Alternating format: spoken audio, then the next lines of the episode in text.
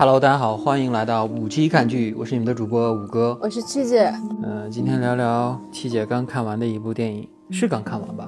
嗯，你不也刚看完吗？嗯，你别老说刚看完是与没刚看完，好吧？这种东西 一点一两个星期后上，一点一点时效性都没有。那个什么，咱们有点打脸，因为上一期的时候刚刚有说，上一期刚说完，就说我和五哥以后可能要专攻电视剧这方面的，但是问题是呢，今天我们打脸了。嗯，对而且我们已经十一天没有更新了。嗯，最近最近真的是觉得也没有什么可聊的东西，所以就其实电影挺多的，只是我们可能是没得聊了，因为年底了，大家都有有自己的事儿嘛，就比较忙。嗯，嗯，又是七姐，天天做 PPT，操。好吧。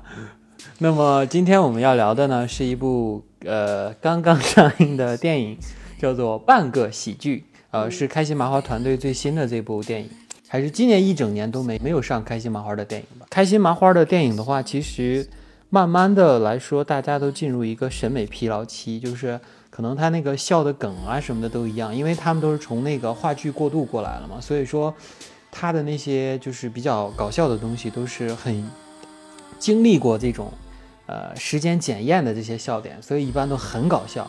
所以说前前几部开心麻花的电影都挺不错的，但是像之之后的像什么那个《西红柿首富》这部片片子是不是开心麻花的有待讨论，但是确实是全开心麻花的班底。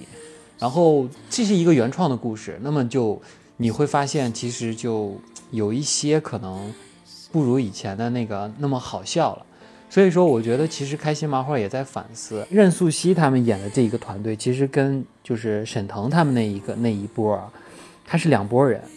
所以说，任素汐当初说，就是这个片子，当初我看那个就是宣传啊什么的，都说半个喜剧嘛，这个名字。然后我就在想，这是不是一部喜剧呢？我说哦，原来任素汐也开始演喜剧了，因为在我们印象中，任素汐都是那种苦情女主角的感觉，因为之前那个驴得水啊，还有她演的其他电影啊什么的。无名之辈，无名之辈，对对，她都是演那种苦情女主角，那有点搞笑的成分，但是其实悲大于喜吧，我感觉。对然后这部我就说，哦，她终于演了一部开心麻花的喜剧。可是当我看完这部电影的时候，我当时，哇靠，这他妈跟喜剧一点都不沾边，完全是一部现实题材的故事片，就是它完全就不是一部喜剧片，我有这种感觉，你觉得呢？嗯，我觉得这个片儿就属于是那种，呃，怎么说呢，哭着笑，是，对，就是、但是其实喜喜剧成分很少。嗯，更多的是现现实打击，对他的那种转场呀，还有那种话剧式的一幕一幕式的那种东西，很像，其实就是很开心麻花式的那种转场啊什么的。但是故事其实很现实，确实就像你刚才说的，这部片子简直就是一个现实心酸的年轻人，现代年轻人现实心酸的大合集，就每一个都能找到。我自己刚才你知道，我就数了一下都有什么，大家一起数一下。你看有这个寄人篱下的心酸，找工作的心酸，北漂的心酸，呃，曾经喜欢的女生嫁给了自己兄弟的心酸，然后自己的好朋友是渣男的心酸，对吧？还有这个渣男和渣男就是渣男的这个表现，包括呃年轻人和父母的这种关系的这种心酸。还有这个剩女的心酸，剩男的心酸，我可能都没说完，我觉得还有，就就太多了，你知道，他几乎把现在所有的东西全部都杂糅到一部剧里，所以说我觉得这次这个开心麻花的剧本至少是非常成功的。嗯，嗯，因为三年嗯三年前的那个就是驴得水嘛，他就、嗯。就已经就是很就是属于是一种讽很讽刺的一个电影，然后我感觉都已经把讽刺达到了一个极致，然后嗯。没想到这次呢，呃，这个导演编剧呢。周深和那个刘露能够再次，然后把驴得水那种就是讽刺，还有那种那种精那种那种现实，现实，然后放在投放到了这一部里面，就是感觉就是对人性的那种探究啊，就是更更能让人就是能够体会到了，因为是更现代了嘛，更能让人体会到了。然后就觉得虽然很荒诞，里面有一些东西都很荒，就是就是台词或什么的，但是能感觉到真的是很真实。嗯嗯，确实是，嗯就是刚才就像咱俩刚才探讨的，我觉得每个人在这个剧中都能找到一个你自己。对对，你随便看，你可能是里面的任何一个人。刚才我问你，我说你带入的是谁嘛？然后你说你带入的是女主角。其实我自己来说，我在我带入是男主角。然后我看完以后，我觉得哇就就就是看到一半的时候就觉得心酸到不行啊，我都快想哭了的那种。其实就是角度不同啊。你想，我作为一个女生，嗯然后来对我来讲的话，我第一代入的话，肯定也就是女主角，对吧？然后就是、也是有一点点共，有一点相同的地方，所以就代入感会强一些。如果要是说你你是男生嘛，男生的话，就是只要不是像郑多多这样的 一个人渣渣男，我觉得代入应该都是男主角这类型的。郑多多这个角色，我其实感触特别深。就是我在看他前两幕的时候，他的那种表现啊，就是最明显的，就是他当干完这些这些一切事情的时候，他在一个早餐店里坐那儿，很自然的在吃早餐。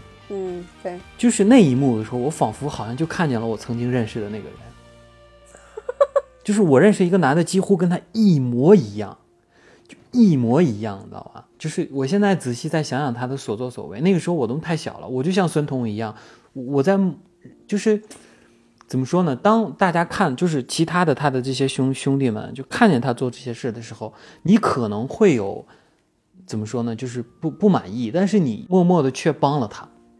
就帮他掩盖一些事情啊什么的，就是那种，我也不知道为什么，就是那有点像斯德哥尔摩综合症一样。当时我那个朋友啊，他周围的朋友都这么帮着他，但是他当时你知道干了件什么事吗？嗯，就是他身边有一堆这样的所谓的好兄弟，但是他这些好兄弟们喜欢哪个女生，他就去追哪个女生，然后而且他这个人还是蛮厉害的，一追一个准儿，你知道吗？然后他就。怎么说呢？他就在他那个小屋子里面，几乎所有的好兄弟的女朋友。但是你知道吗？就是他，他就能能就能在那儿，他会跟这些女生，你知道吧，发生点什么，然后他还会在那个男生面前宣誓主权。但是那些男人，其他的那些所谓的好兄弟，就是看见这一幕，他只会想说：哦，这个女的不喜欢我，喜欢他，对不对？然后就他就利用这个心理，他其实就反正是。身边的人不断，就是可能真的是抓住了什么窍门，真的就是一追一个准儿的那种。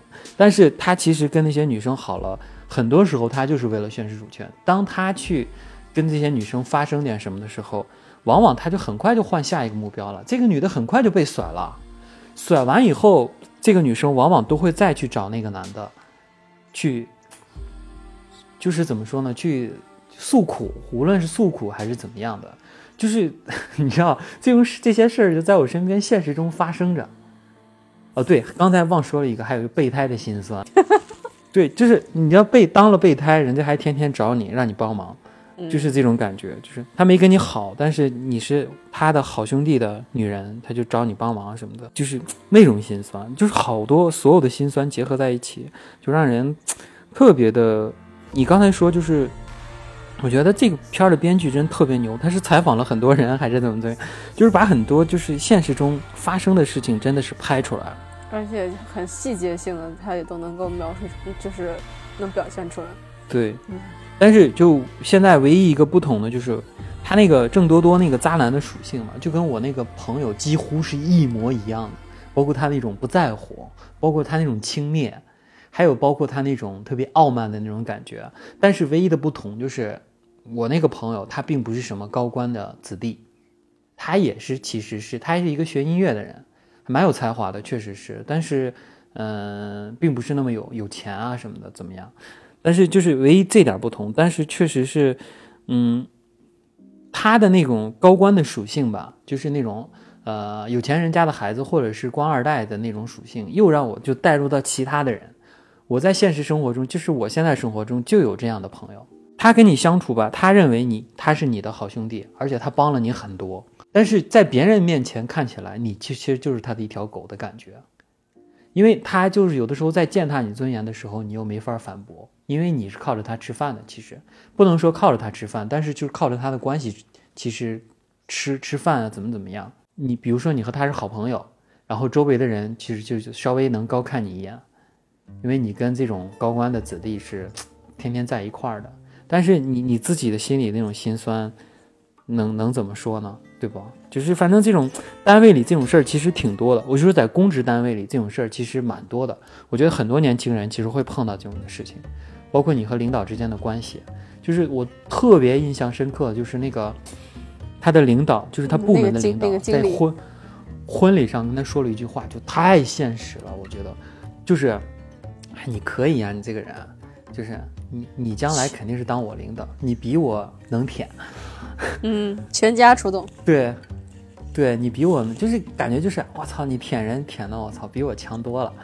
这话一听你知道吧？就是当那一刻，我连我自己都在思考啊。我就说，人都活着到底是为了什么？你说，人是为为了就是自己爽，活得开心，就像他最后说的，像做一个人一样重要呢？还是你面前这口饭，去卑微吃这口饭更重要？你觉得呢？哪一个更重要一点？我不知道该怎么说。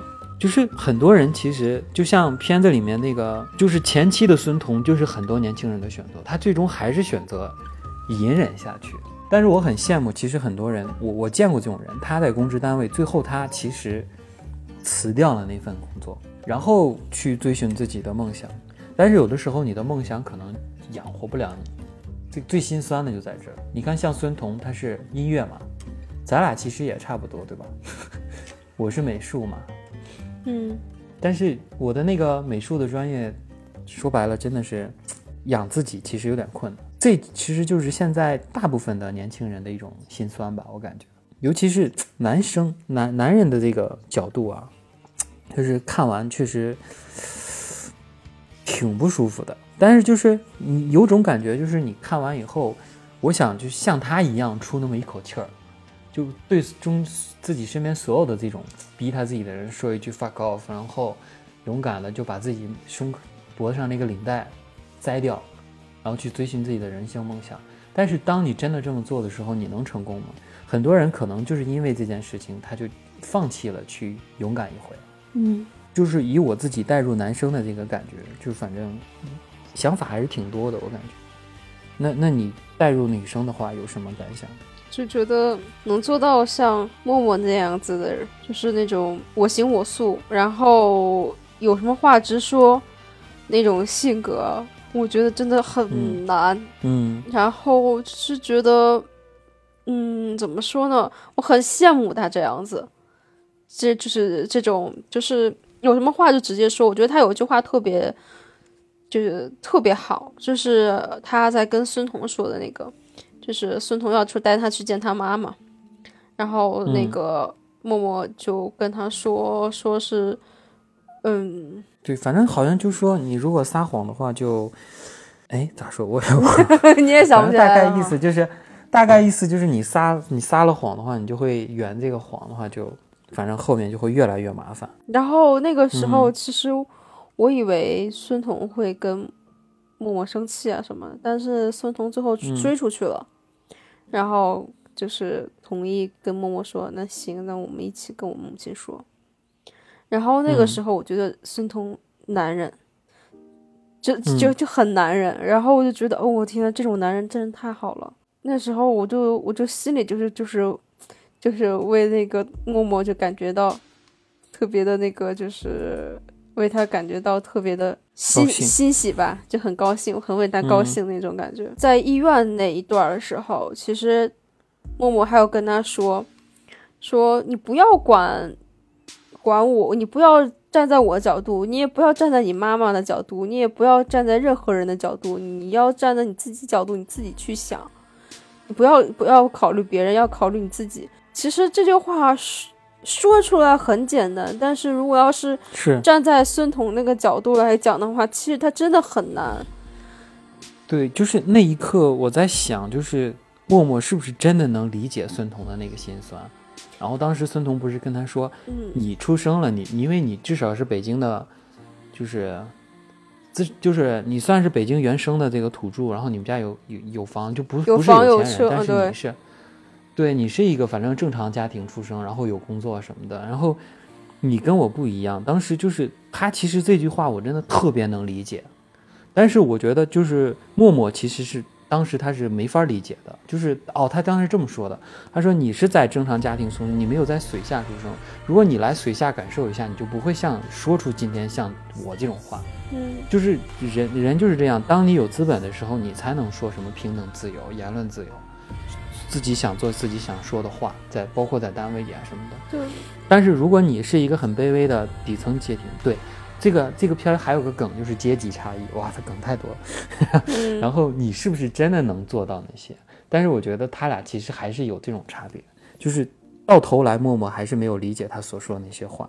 嗯当时在医院的时候，嗯其实默默他就是一个，就是一个很现实这个北京大妞，然后做事啊不会细致的考虑后果，不就是不是因为冲动，而是因为他很想他很想把事情简单化，他不想把嗯。事情变得复杂化。你就哪怕他，嗯，就是他跟那个人别人去相亲，呃，前面聊的其实挺好的，那男生打快板嗯。又逗他什么的，就是嗯。他也他也觉得啊，啊对长远演这角色，对你打个快板儿又愿意啊，那行看电影也可以去吧，也挺直接的。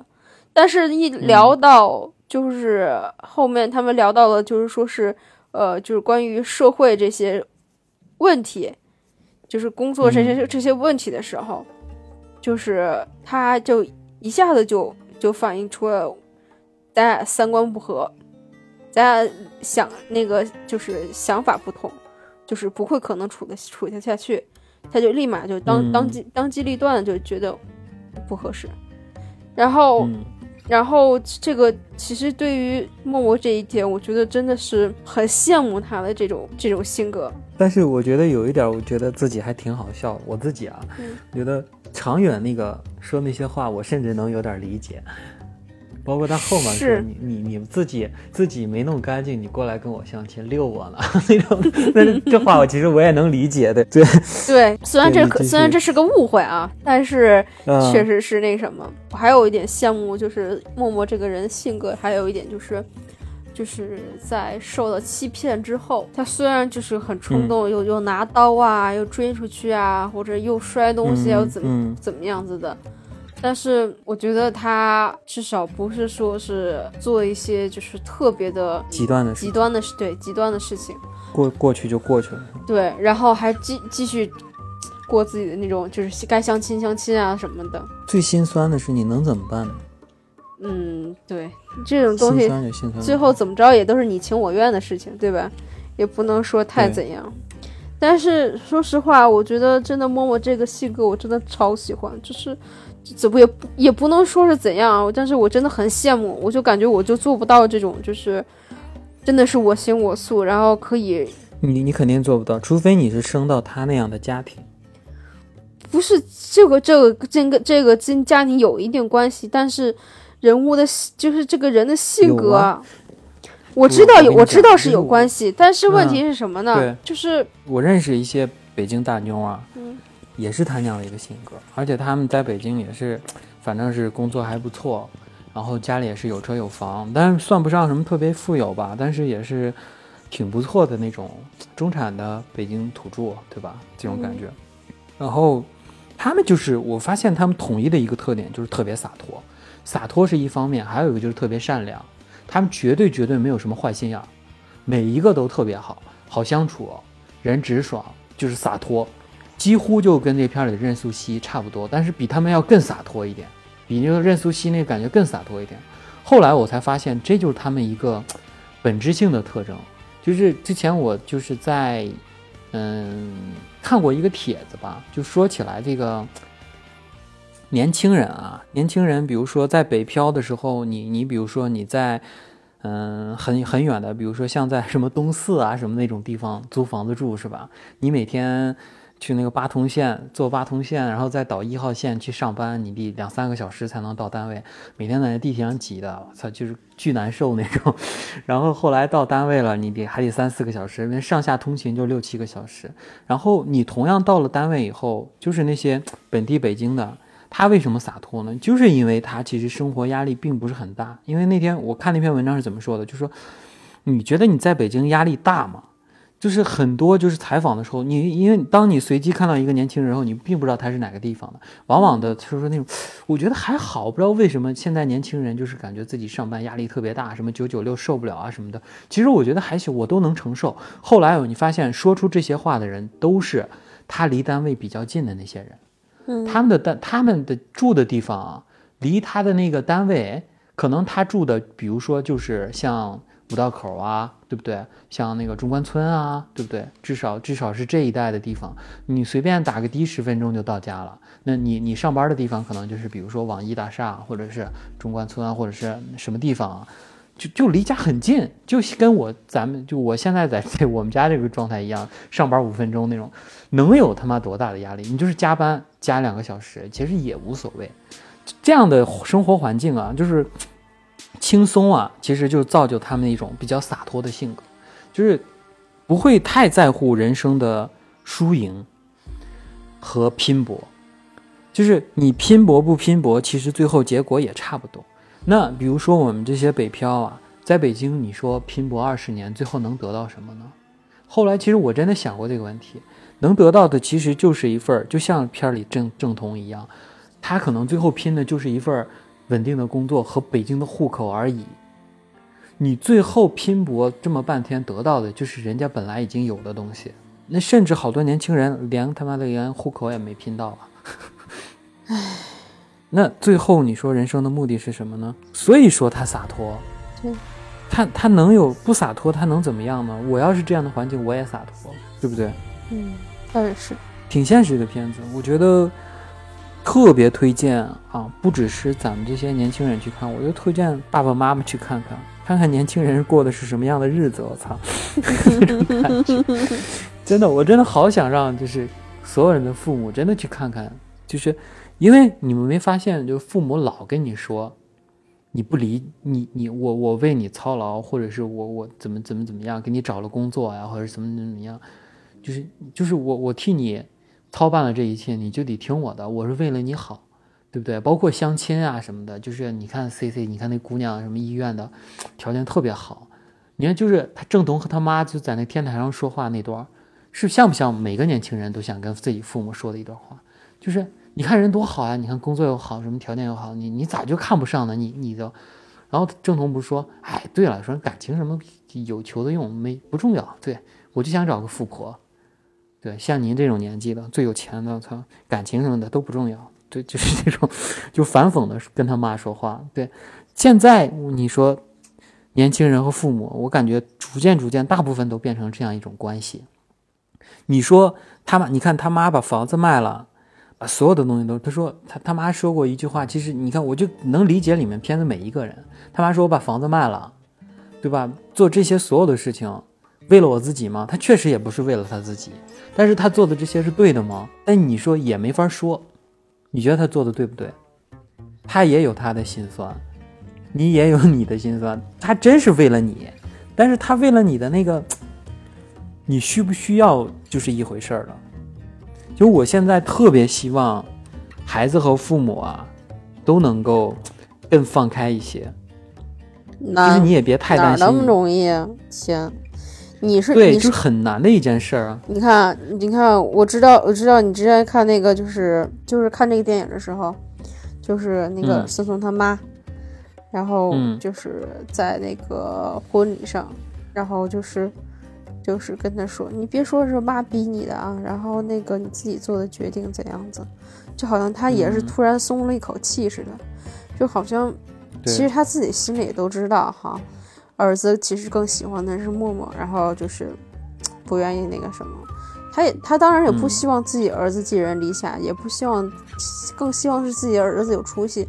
但是这种强加的，就是比如说不跟不跟孩子商量，然后就把家里的房子给卖了，抵押了，然后就相其实属于变性变相的一个施加压力，就是使劲推着你走。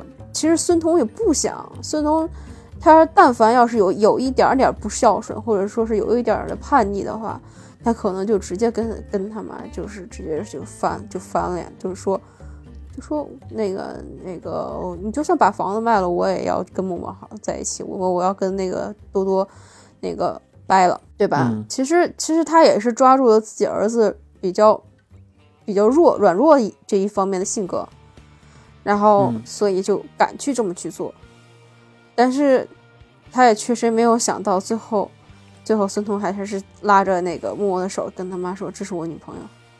”就就是也，而且而且还在那个就是那个在别人面前拆穿他妈妈假装晕倒的那个样子，就是其实他他在拆穿他妈晕倒、假装晕倒那会儿，其实我特觉得特解气，我觉得可解气，我觉得可解气了。那然后就是后面后面那个他追着默默默默说：“我不养你啊。”然后他说说那不行，你得养我呀。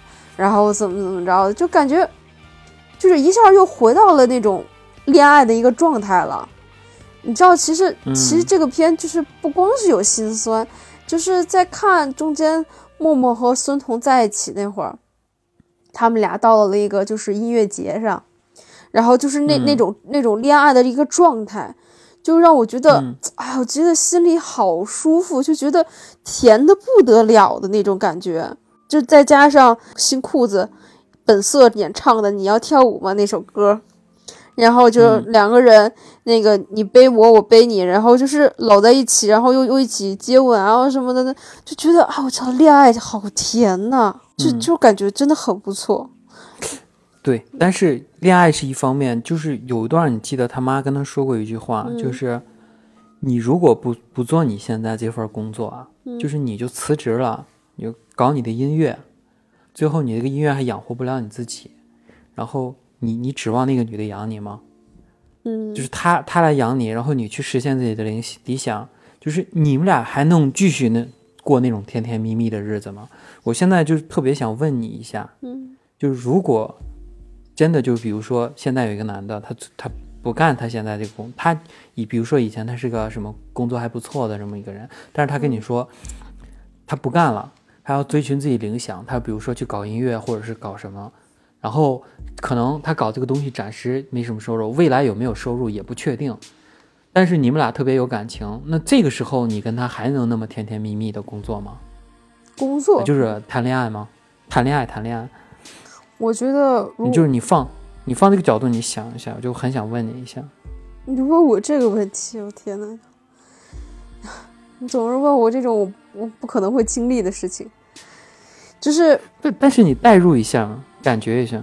嗯我是比较容易冲动的人，就是嗯，就是比较容易，呃，就是被感情所所那种就是不顾不顾现实的那种人吧，我属于这种。然后所以你觉得无所谓是吗？对我，我可能我会觉得无所谓，因为我觉得这种东西，如果要说，但是我也会现实的去想，如果说此时此刻我也是就是有很不错的稳定的工作，经济独立，然后我也有房有嗯车，那我的另一半他如果要是想要去追求追寻自己的梦想的话，我可以去支持。但如果说嗯我的经济并并不独立，然后我也没有嗯房、没有车的话，我会考虑就是说劝他。如果要是劝他不成功的话，我肯定我肯定会要想到我们以后会怎样。但是如果真到了那个时候的话，我我不知道我会怎么做，因为这种东西就是你现在光这么说的话，嗯，怎么说都嗯可以。但是真的，一旦现实摆在你眼前的时候，你可能要考虑的东西会更多，对吧？对，所以说其实就考虑到了这些事情。其实孙彤最后干的那件事情啊，就什么摆脱一摆脱一切啊什么的，就你说就真能真的能在现实中发生吗？其其实这些都是后话，就是以后你会怎么样生活，你是不是真的要默默去养它？这真的这这些都是后话。但我觉得就是说，嗯至少他现在不是别人的一条狗，他已经把这个标签给撕掉了。嗯，对吧？哦是，对吧？他已经嗯把这个标签撕掉了，至少他觉得自己还是有尊严的。其实有时候，就是有时候你再反过来想，人活在这个世上，不就这一辈子吗？难道你当一辈子你要当一个牲畜吗？对吧？对你为什么不能好好做一个人去活着呢？你不管是有钱没钱，你就就你就算没有钱，你没有任何的东西来够支撑你的梦想，但是做个人会比做个畜生更好啊。嗯是，嗯，然后有时候就会就这么觉得，但是，呃，你看，如果其实他他这个样子，其实就完全跟他之前那个经理去做了一个鲜明的对比。他的经历嗯就、就是舔一就一看就是个舔狗，然后就呃穿的西装革履，然后又又又怎样子的，然后就是动不动哎我请你吃饭啊什么什么，我请你妈妈吃饭什么的。但是其实嗯你说他，其实他内心他就已经选择了以这种方式去生活了，但他也得到了终身我感觉我我有种感觉啊，就是如果孙彤这种生活要是继续下去，再过十几年，他有可、就是可能就这个经历。就是他那个领导，对对，你看，你看任素汐就是这个默默里面不是还有说过一句话吗？你只要做过这嗯一次事情，以后还会继续做的。对对对，你知道我为什么这么说吗？因为其实还是就是他那个领导啊，就是在现实生活中，其实我也能找到原型，因为就是我现在单位里面啊，就是我比如说偶尔就会，比如说跟某一个朋某某个某个人喝酒啊什么，其中有一个人他就是我的一个。呃，不是我的小领，不是他，不是我们这个部门，他是另外一个部门领导，其实跟那个一样，就是个部门领导嘛。然后有一天我们俩就坐在一起，就是晚上嘛，在酒吧。然后他说：“哎，坐喝喝喝会儿酒吧。”我说：“行，那我就坐那。”然后我们家就两人就是酒的酒过三巡，突然就聊起来。他说：“其实我有的时候很羡慕你。”我说：“你羡慕我什么呢？”他说：“你想干嘛就能干嘛，就是你的生活没有那么多拘束。”他说：“我以前也是像你一样的人。”就是我刚刚在你这个年纪的时候，我是像你一样的人。他其实比我大不了几岁，大比我大几岁而已。但是他比我，比如说在这个单位上班时间要长一些啊。但是他就说，过了几年，我发现我就慢慢变成了，就是我以前讨厌的我的那个部门领导。当我成为部门领导后，我发现我跟他是一样的人。就是我以前觉得我是跟你一样的小愤青啊，或者是或追求理想那样的人。然后我有不喜欢我的这个部门领导，但是当我坐上他那个位置以后，我发现我变成了跟他一样的人，而且这种这种，他说特别心酸。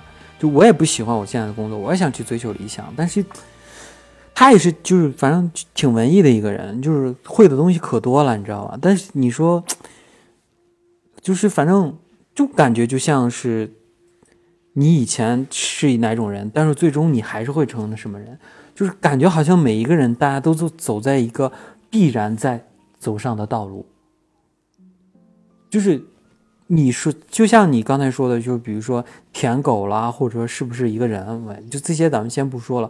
但是你会发现，很多人慢慢的还是走上了那条道路，走上了可能你父母给你安排的路，或者最后你跟你父母给你介绍的某一个女孩或者是男孩在一起了。嗯就很多人就是这样的。你说是你嘴上说啊，我我不行，我要做个人，但最后现实最残忍的就是大部分都没做成那个人，口中的所谓的那个人，心酸的就是在这儿。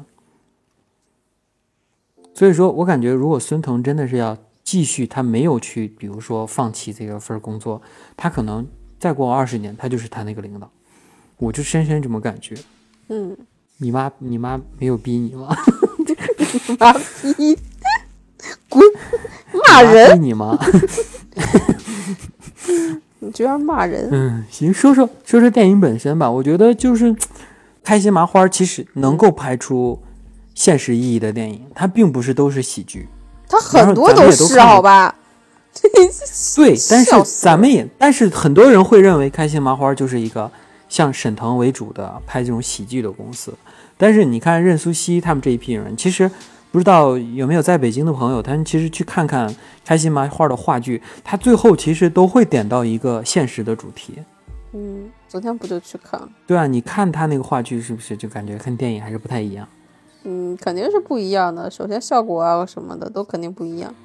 对，而且很很多电影上不能说的事儿，他都能说，是吧？嗯，对，就是感觉哎这种东西，现实越现实越残酷。反正呃，我觉得这个电影确实是，如果真的从剧作的角度来说，真的是至少它有一个很好的剧本。任素汐她没有演她擅长的那一个角色，就是那种苦情女主角。这个影片里她并不苦情啊，但是其实我觉得每个人的表演都还是挺到位的，尤其那个渣男渣男演的太好了。那天那天看了一个，好像是在抖音上还是在什么上面看了一下，然后就是他们也是一个现实的一个放映会吧。然后那个当那个演员在台上的时候，那个就是到这个就是这个这个演员就是叫什么叫刘迅，就演这个郑多多这个刘迅演员在台上的时候，台下就喊他渣男，然后他就笑了，他，然后他就笑，他就笑了，他说他说他说 我现在已经习惯了。就是就是就是就是他，我就感觉现在好像。嗯，如果要是提到“渣男”这个词的话，我觉得郑多多这个名字就已经是个代表了。而且我觉得他演的特别好的就是特别理直气壮，就是你看，就是感觉好像每个人都要为他服务的那种感觉。然后当那个孙彤跟他说什么的时候，说：“啊，你这么说其实挺伤人的。”然后当时我心里就说：“我操，还伤你了 那种感觉，你都干出这种事儿了，就感觉好像他什么事儿都没干，然后就别人在侮辱他的那种感觉，而且。”他完全是没有任，你发现他这个人就是完全没有任何的罪恶感，嗯，就是感觉做什么都理直气壮的，好像就是我操，我就我就没做这些事情，就特别那种理直气壮的感觉，就让人觉得哇，就特别牙狠狠的那种感觉。我觉得哇，这好演的好，演的不错，就渣男演出花了，真是。他就是给人的感觉就像是那种，嗯，就是占有欲很强，就是。我的女人，对对我的女人任何人都不可以碰，然后怎样的那种，然后对，但是现实中真的是很多男人就是这个样子的。好吧，反正就是觉得这个演员是年龄很小，才九五嘛，然后九五年的，然后他之前也没有演过什么其他东西，只不过是演了一部电视剧，但是在这个电影里面，我觉得真的他的演技，我就我当他我当时初也还以为他应该是一个。现在也比较当红的一个小小小明星，但是一一翻他的资料，其实他真的是没有什么东西，因为他这片这片没什么明星，对对，没有什么。我觉得这个开心麻花这个团队哦，真的很会选人，很会选角色，就嗯，就是他能把一个人的特点就是给挖掘出来，然后就觉得很不错。然后还有就是男主角，就是吴。吴一翰这个演员，嗯嗯嗯，觉得也是把那种就是怎么说憋屈感，憋屈，真的是把那种憋屈感完全就给演出来了。然后乃至乃至于他后面那那那段爆发，然后就感觉很不错。因为他之前还演了开心麻花的那个一个电影叫《理查姑妈》啊，有他吗？他演的谁啊？有啊。有他，就是小小小小角色，小角色，而且他之前还演了一些其他的东西，可能咱们就是关注性会比较小。嗯，就是我最早看那个电影，他那个海报上大大的写了一个特别出演常远，常远，你知道他其实就是你看你仔细想一下，长远那个角色其实出现有完全没有必要，嗯，就特地感觉就是好像就把那个。就是开心麻花里的其中一个一线拉过来，串一把，对不对？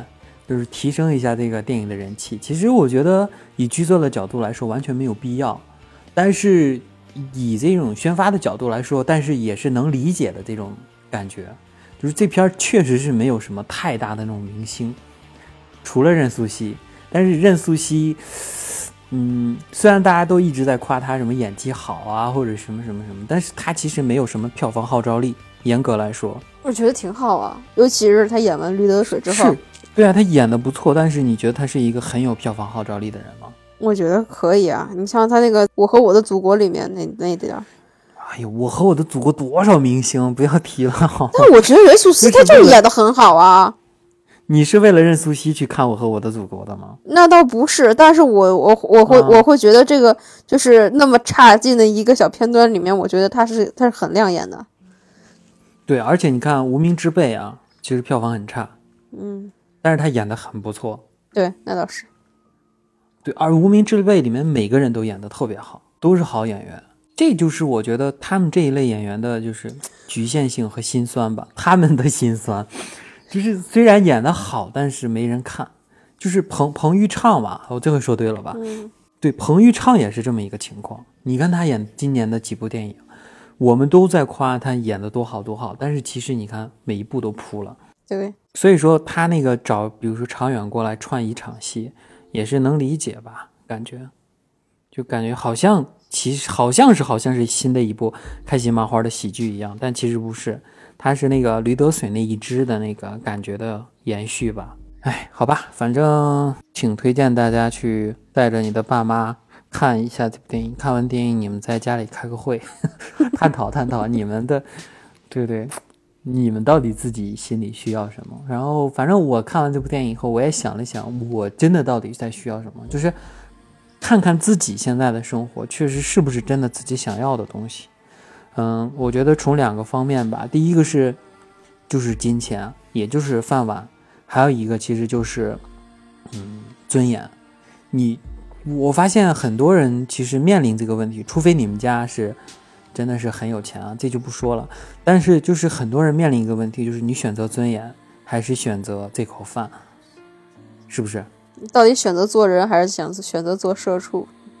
对，但是你真的去做社畜了，能不能活下去又是一个问题。嗯。反正挺挺现实的，确实感觉看完这部电影真的，哎呀，反正我感觉我又睡不着了。不至于吧？很容，我是一个很容易睡不着的人。主要这个太现实了，我感觉总觉得不舒服。其实这种这种片儿吧，我真的我这只是打算抱着看一看这种，我并没有打算去聊它。我我也不爱看这种片儿，虽然好现实，但是我不爱看。不是我，我想我是想看，但是我不想聊。我不想聊是吧？对，好吧。我觉得就是怎么说呢？你看归看，但是聊的话，相当于是就把那层模糊的窗户纸给撕开了。就嗯是，对对对对对，我也有这种感觉。对，就就感觉就是不是不不不只是这样的感觉，就是我在看这部电影的时候，我就感觉我操，就感觉好像就是那个遮羞布在一一层一层的往下扒的感觉。我还看我我觉得我我觉得还行，我因为我我看片儿就只是看片儿，我不会带入的太深。但如果你要是聊的话，你肯定要。就是跟别人谈起这个的话，你肯定会把自己稍微带入一点，要不然的话，你也不知道该怎么去聊，你也不该，你也不知道该怎么去说。所以你知道我在看这个电影最结尾那块的时候，快结束的时候，你知道我在想什么吗？我在想，如果我真的写一封辞职信，我应该写什么？我就在想这个，就已经开始想尊敬的领导，就开始写这几个字了，你知道吗？脑子里小冰亭待着吧。好吧。反正希望大家都能过一个有尊严的人生吧。确实是我本以为，你知道，咱们今天又要聊感情电台了，但是其实看到后面的时候，我就看看算了吧，就不感情电台了，聊人生电台。人生电台，其实咱俩还是更适合聊感情电台。嗯，应该多聊聊那个渣男和那个漂亮的老婆。哦，真的是，嗯，渣男好 撩哦，好撩。每每个人心中的女神，最后娶到的老婆都是那个样子的，温柔、善良、有钱。我操！我倒觉得，像郑多多、郑郑多多哈，他就是滥情渣，你知道吧？但是，对他要是不滥情的话，我真的又欲又撩。我就觉得，哎呀，我操！这种男人，你说有多少个女人能抵挡住他的该死的魅力？哎，现实就是这么残酷，他这样的人还是会长期存在的。然后，善良的人永远都是吃亏的，就像片里的任素汐和这个孙彤一样，对他们只能抱团取暖。最后，行，就到这儿吧。嗯，就到这儿吧。希望你不要碰到渣男。希望我也找一个什么有钱、年轻、善良的老婆。哎，就就不是，你就找一个有呃那个身家上亿。然后那个那个年善解人意啊，年年龄年龄大点没关系，只要比妈小就行。好吧，就不开玩笑，说真诚的话，我真的希望每个人都活得有尊严，然后自己的人生自己选择的路，不管你怎么选择，要坚持下去。然然后不要让自己受太多的委屈。就像刚才七姐说的，人他妈就一辈子嘛，是吧？对，活得开心其实是最重要的。反正我希望咱们俩也能活得开心点吧。嗯，行吧，那就今天就这样。那我们呃记得关注我们的公众号，这是非常非常重要。如果听到现在的朋友，然后可以添加我的微信，在简介里有，一定要添加哦。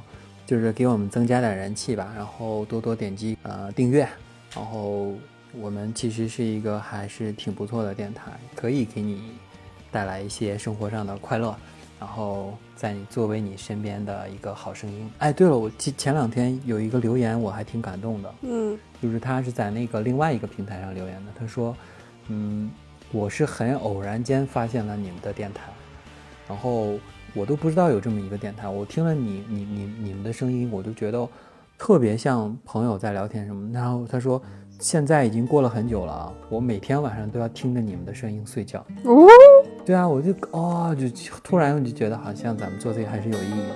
嗯，就是这样了，我们下次再见，拜拜。拜拜。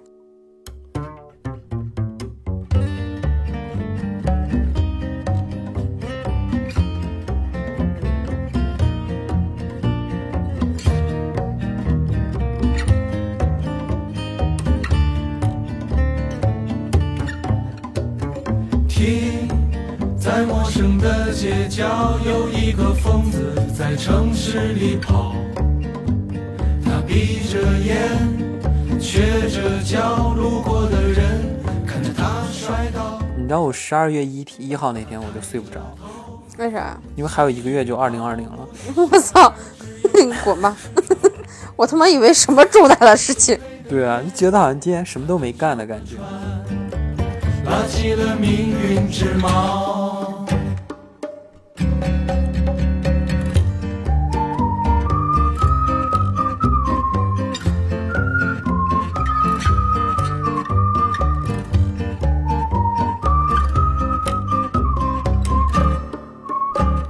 你知道你刚开始那一头儿就是一一说渣男，渣男，我就笑我说错了我就一直应该什么渣男？对，然后然后渣然后渣渣男。对渣男，然后你一说渣男渣男，我其实我一直在忍忍不想去笑。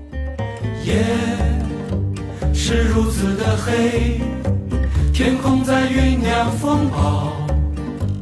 他拿起酒杯，打着口哨，在狂风中舞蹈。人们说前方有风暴，在海的深处咆哮。灯塔在雨中飘摇，他没有回头。人们说前方有